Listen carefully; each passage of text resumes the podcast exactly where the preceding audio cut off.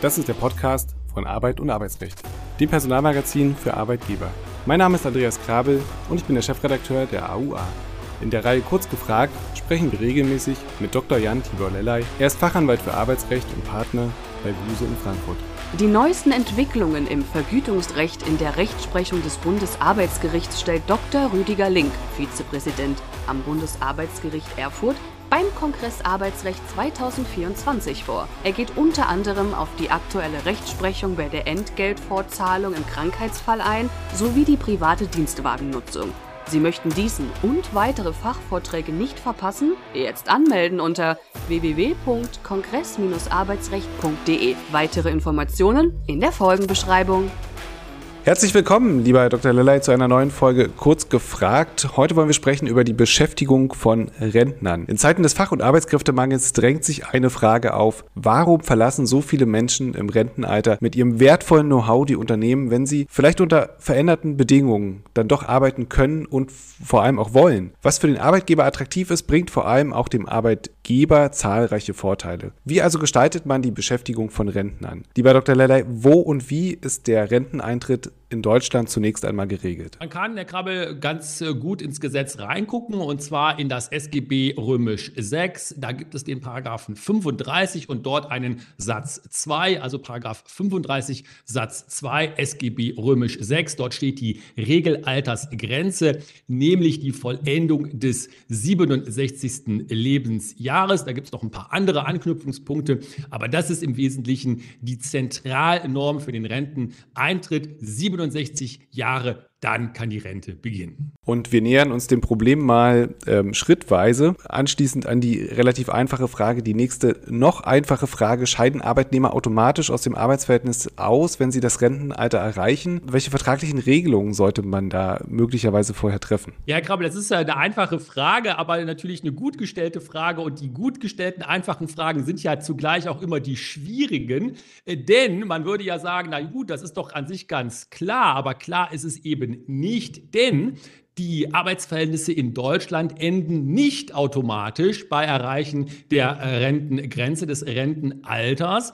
Und das kann man im Gesetz auch nachlesen. In Paragraph 41 SGB römisch 6 ist das Erreichen der Rentengrenze des Rentenalters auch kein Kündigungsgrund.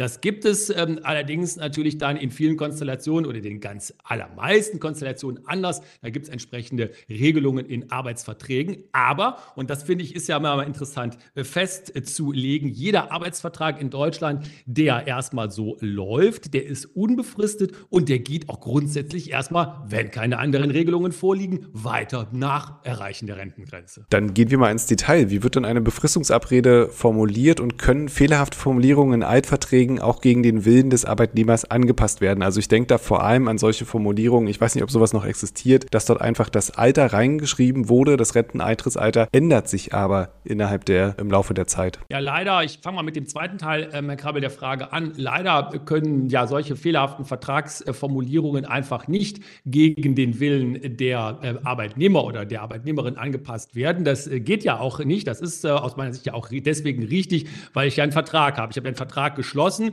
und den kann ich immer nur entweder einseitig durch eine Kündigung abändern oder ich ändere den im beiderseitigen Einvernehmen äh, ab, aber wie gesagt dann eben nicht gegen den Willen der Arbeitnehmerin oder des Arbeitnehmers.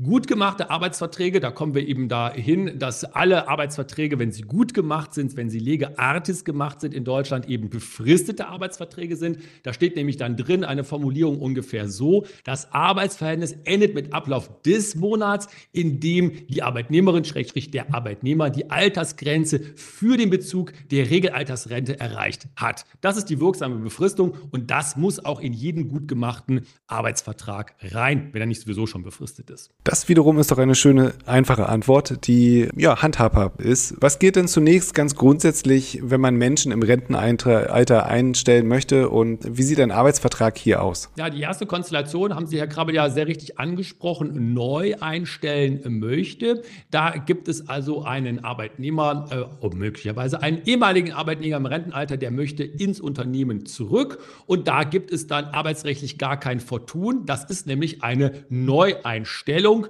wie jede andere Neueinstellung ähm, auch. Und hier muss man dann auch wieder, Stichwort oben, darauf achten, dass der Arbeitsvertrag befristet ist, denn sonst geht man ja ein unbefristetes Arbeitsverhältnis äh, ein. Und da sagt die Rechtsprechung, das ist auch grundsätzlich möglich, auch mit Rentnern, Rentnerinnen als Arbeitnehmer. Allerdings, und das wissen natürlich unsere Hörerinnen und Hörer auch, da kommen die Regeln des Teilzeit- und Befristungsgesetzes ins Spiel. Die geben ja vor, wie ich befristen äh, darf.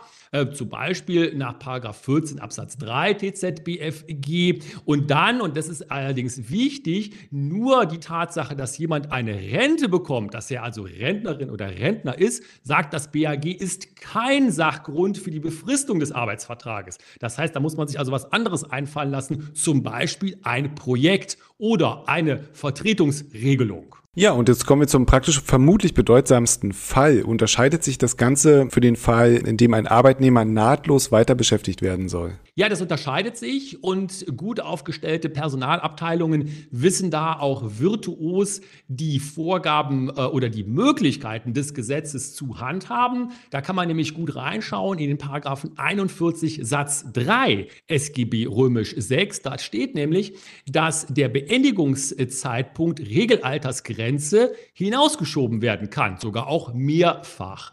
Allerdings müssen das die Parteien, also der Arbeitnehmer, die Arbeitnehmerin und die Arbeitgeberin, müssen das im laufenden Arbeitsverhältnis schriftlich äh, vereinbaren. Also hier kann ich also mit einem solchen Instrumentarium, was das Gesetz mir ja auch in die Hand gibt als Personalabteilung, gibt sie mir das in die Hand, die, der Gesetzgeber, kann ich eine nahtlose Befristigung, Befristung bzw. nahtlose Weiterbeschäftigung von Rentnerinnen und Rentnern oder Arbeitnehmer, die jetzt im Rentenalter sind, ermöglichen. Und Sie haben jetzt schon angesprochen, die Befristung in Bezug auf ein Projekt, auf eine Arbeit, die dann irgendwann abgeschlossen ist. Da könnte man ja kreativ werden und sagen, ich möchte den Ex-Mitarbeiter als Selbstständigen beauftragen. Ähm, welche Vor- oder welche Nachteile hat das Ganze, wenn ich einen Ex-Mitarbeiter jetzt selbstständig, der jetzt selbstständig tätig ist und nur für bestimmte Projekte beauftrage?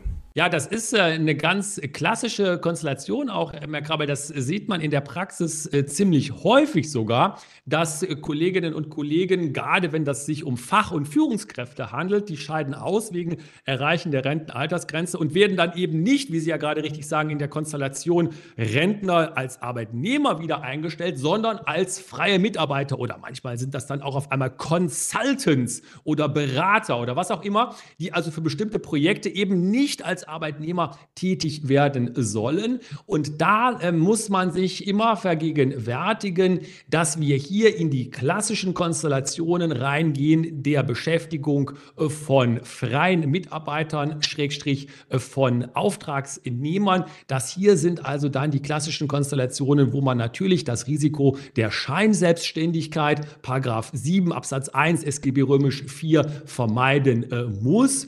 Insbesondere natürlich dann, wenn man das auf einer langfristigen Basis macht. Und die anderen Schwierigkeiten, die da auftauchen äh, können, sind ja alle bekannt.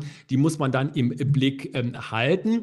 Allerdings muss man eben auch sagen, und deswegen wird es ja in der Praxis auch gerne, und wenn das vertraglich gut gemacht ist, ja auch rechtssicher gemacht, man hat dadurch die Möglichkeit, die Fachkenntnisse und möglicherweise auch die Kontakte, Stichwort Networking in den Branchen und so weiter, weiter zu nutzen. Einarbeitungszeit gibt es in diesen Fällen fast nie. Und man hat möglicherweise auf der Kostenseite sich ein bisschen besser gestellt, als wenn man von regulären Arbeitsverhältnissen ausginge. Ja, und da fällt mir natürlich auch gleich der klassische Fehler ein. Man sollte dann den Mitarbeiter natürlich nicht in sein altes Büro setzen, weil das ist ja schon da, richtig? Ja, das sind diese ganzen Dinge, die dann kommen. Das kann eine Rolle spielen. Die Gerichte äh, und erstmal natürlich die Sozialversicherungsträger, aber dann ja vor allen Dingen entscheiden, die Gerichte arbeiten ja mit Prüfungsschemata, wo verschiedene Aspekte in langen Checklisten, die letzte Checkliste, die ich da mal gesehen habe vom Bundessozialgericht, also Checkliste jetzt unoffiziell natürlich, die war 14 Punkte lang. Also 14 Punkte musste man da prüfen, um zu einer Selbstständigkeit bzw. Scheinselbstständigkeit zu kommen. Da kann auch so ein kleinerer Aspekt Aspekt eine Rolle spielen. Wichtig ist immer, dass man dieses Puzzle sieht. Es gibt also selten den Fall, dass die Dinge völlig klar sind und sich an einem Aspekt entscheiden, sondern häufig sind die Gerichte so aufgestellt, dass sie sagen, wir setzen das Puzzle zusammen und dann können auch diese kleinen Aspekte da eine Rolle spielen. Ein schönes Bild. Inwiefern, um jetzt wieder zurückzukommen auf die klassischen Arbeitsverhältnisse, inwiefern ist es für Arbeitnehmer derzeit attraktiv, in einem klassischen Arbeitsverhältnis weiterzuarbeiten? Ja, attraktiv ist es deswegen und das ähm, hat auch ja unsere Regierung im Blick, weil man nämlich sagt, wie sieht es denn finanziell aus? Und da, äh, und das ist ja auch absolut nachvollziehbar, beschäftigen sich Rentnerinnen und Rentner äh, häufig mit der Frage des Hinzuverdienstes und der Rentenhöhe. Oder anders gewendet, dass sich äh, eine Tätigkeit, die ja dann vergütet wird, nicht negativ auf die Rente, den finanziellen Rentenverdienst in Anführungszeichen auswirken soll. Und da kann man sagen, dass seit Anfang letzten Jahres, seit Anfang 2023, unabhängig von der Höhe des Hinzuverdienstes, Hinzuverdienstes, ähm, der die Renten äh, da nicht mehr einbezogen sind und die Hinzuverdienstgrenze für vorgezogene Altersrenten wurden sogar ganz aufgehoben. Das heißt, hier gibt es also äh, Möglichkeiten, die auch weiter attraktiver werden, dieses Hinzuverdienen. Und da äh, ist, denke ich, unsere Regierung auch auf einem richtigen Weg, hier ähm, Dinge, die als äh, schwierig empfunden werden, aus dem Weg zu räumen. Ja, und äh, vor allem auch für den, für den Arbeitgeber ist das natürlich sehr interessant und attraktiv. Können Sie da vielleicht die einzelnen Punkte einmal aufzählen, warum Arbeitgeber das in Erwägung ziehen sollten? Ja, ich denke, es gibt äh, doch äh, eine ganz, einen ganzen Strauß an äh, Vorteilen. Äh, und ähm, das fängt bei so etwas an wie äh, dem Fachwissen, der Berufserfahrung und natürlich auch der Vernetzung im Unternehmen. Wir hören ja, und das ist auch meiner Meinung nach teilweise ein unterschätztes Problem, also nicht unterschätzt in dem Sinn, dass man es nicht weiß, aber dass es man vielleicht darüber hinweggeht, immer wieder, wie viel Fachwissen aus den Unternehmen rausgeht, weil Kolleginnen und Kollegen eben in Rente gehen. Da kann man dann noch nachsteuern. Da kann man dann zum Beispiel auch sagen, man hat vielleicht doch noch mehr Zeit, auch andere äh, Kolleginnen und Kollegen in Dinge einzuarbeiten. Und äh, das ist, denke ich, eine ganz wichtige, äh, ein ganz wichtiger Aspekt bei der Einstellung und Weiterbeschäftigung äh, von Rentnern. Die anderen Aspekte, die dann manchmal so als Gegenstück angeführt werden, wie gesundheitliche Einschränkungen und so weiter und so weiter, das würde ich mal nicht zu hoch hängen, denn gesundheitliche Einschränkungen, die kann es ja überall geben. Und häufig hat man es ja hier mit Leuten zu tun, das ist zumindest so mein Blick aus der Praxis, die ja gerade keine gesundheitlichen Einschränkungen haben, sondern die ja sagen, ich möchte ja gerne weitermachen, weil ich noch fit und agil bin. Ich möchte mich ja gerne einbringen. Ich möchte vielleicht die jungen Kolleginnen und Kollegen unterstützen. Und deswegen sollte man da äh, nicht äh, zu sehr äh, Trübsal blasen und sagen, wir haben Angst vor irgendwelchen gesundheitlichen Einschränkungen, die da kommen könnten. Ja, und das ist ja letztlich auch eine Frage der Motivation. Also wenn ich solche Leute im Unternehmen habe, dann sind die von sich heraus quasi schon motiviert und ich muss da an der Front gar nicht weiter kämpfen. Welche Besonderheiten gibt es denn während der Beschäftigung von Altersrentnern? Ja, da kann ich auch äh, sagen, dass die gesetzlichen Rahmenbedingungen äh, sich äh, da positiv gestalten. Das fängt bei sowas an, aber das ist irgendwie ja auch klar oder würde einen wundern, wenn es anders wäre. Es ist aber auch so gut gesetzlich geregelt, nämlich dass gesagt wird, in der gesetzlichen Rentenversicherung, das kann man auch nachlesen im SGB Römisch 6, nämlich im Paragraphen 5 Absatz 4, besteht eine Versicherungsfreiheit. Es besteht auch eine Versicherungsfreiheit in der gesetzlichen Arbeitslosenversicherung. Das kann man nachlesen in Paragraph 28 Nummer 1 SGB Römisch 3. Diesmal äh, etwas anderes ist es noch mit dem Krankengeldanspruch. Da muss man dann äh, schauen. Da gibt es äh, nämlich die gesetzlichen Vorgaben im SGB Römisch 5, die sagen, der Krankengeldbezug beziehungsweise es wird kein neuer Krankengeldanspruch erworben. das ist also ein bisschen schwieriger, schwieriger damit. Was man sagen muss, und das ist vielleicht dann manchmal die kleine Enttäuschung, wobei man das ja gar nicht so sagen kann.